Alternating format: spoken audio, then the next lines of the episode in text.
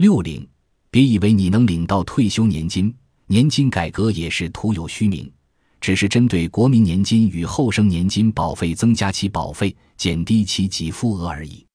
小泉政权接手后，就越来越远离年金一体化的道路了。领取年金与负担年金的人之间的差距已经变得无法拉近。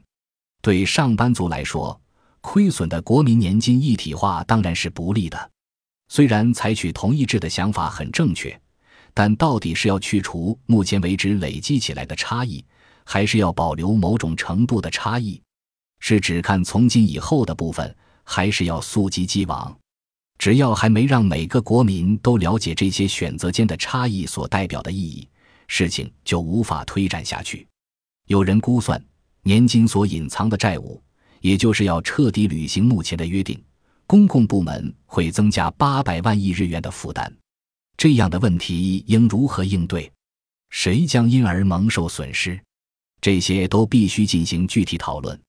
有资源浪费问题的社会保险厅原本应该是朝废止的方向考虑才对，但却变成朝分割为年金与保险两个部门的方向而去。即使社会保险厅的名字消失了，问题也未必能解决，反而会变得比原先更严重。全国都应是特区，管制改革原本的卖点是特区，但结果也只是稍稍放宽了一下管制而已，没有什么值得期待的成效。不仅如此，省厅对于公营事业转民营的那种消极态度，实在是昭然若揭。如果直接讲结论的话，特区这种想法本身就很官僚。说起来，大家都对此事视而不见。重点在于，为何不能全国都是特区？为何只有局部地域可以自由行事？为什么许可、认可与否，都还是由政府部门来决定？这些问题。非提不可。为何银行用不到在金融再生计划中用于处理不良债权问题的对策，也不过是继续维持超低利率，把损失转嫁到存款人身上而已。其结果是，金融机构在体制上越来越依赖公债，银行的国际竞争力也会越来越弱。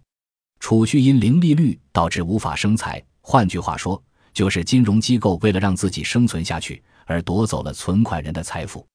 全体国民应该要生气，应该要求这种金融机构倒掉才对，但他们却没这么做。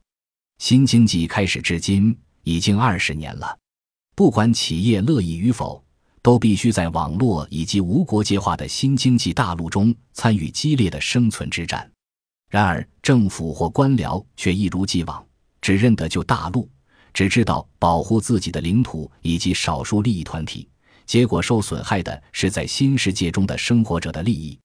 接着，我们来检视小泉改革视为中心议题的，成为解散众议院契机的邮政民营化，以及引起媒体大肆报道的道路工团改革。